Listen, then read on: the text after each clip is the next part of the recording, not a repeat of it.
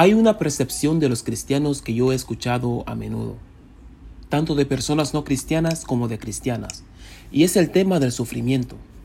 Cuando algo no tan bueno le pasa a un cristiano, normalmente los cristianos dicen, esa persona ha de estar en pecado o hizo algo indebido que Dios lo está castigando.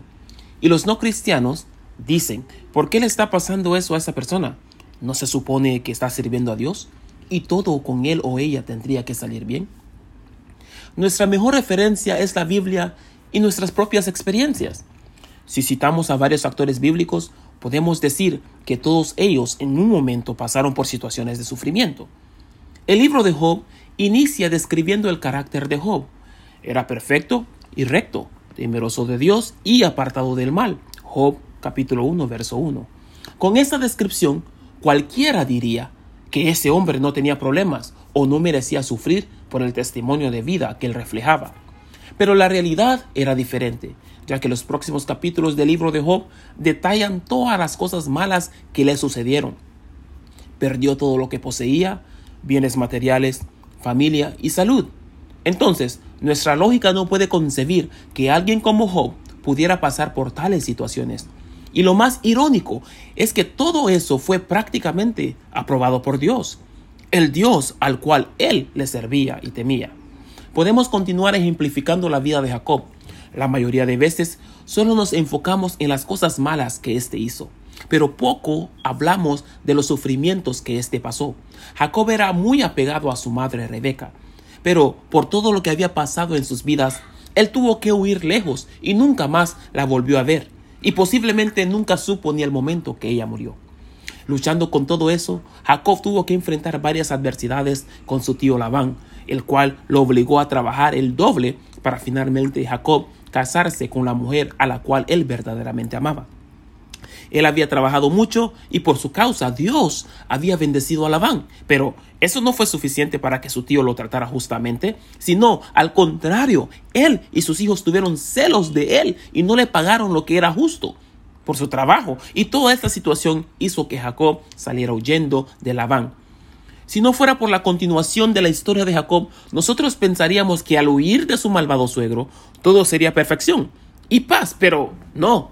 Después de él establecerse en el lugar que escogió para vivir con su familia, su única hija Dina es deshonrada sexualmente, desatando un gran problema de ira entre los hijos de Jacob, cuya ira terminó en una masacre cuando estos desearon vengar la deshonra de su hermana, cuyo acto turbó a Jacob.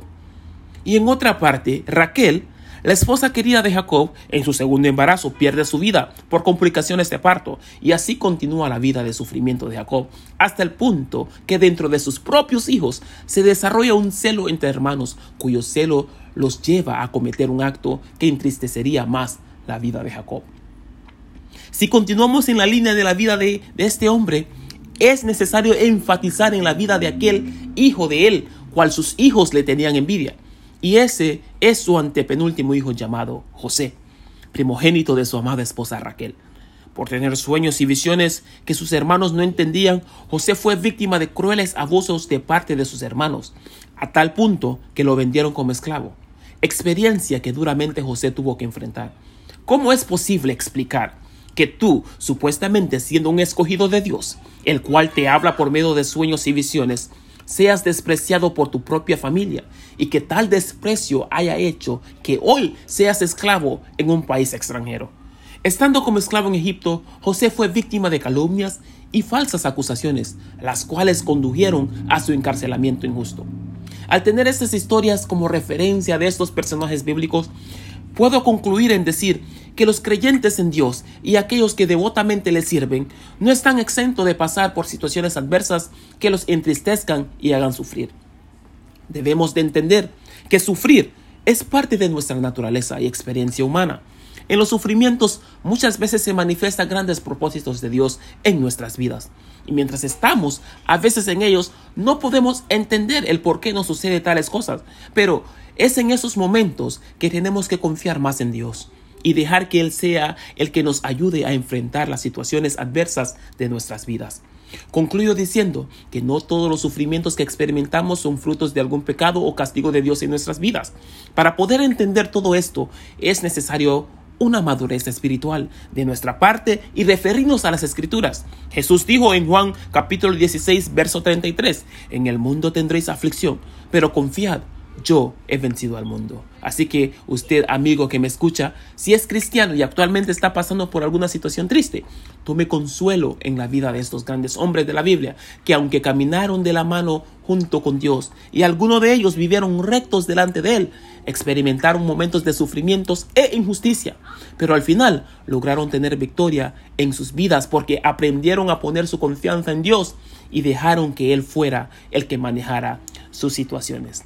Gracias.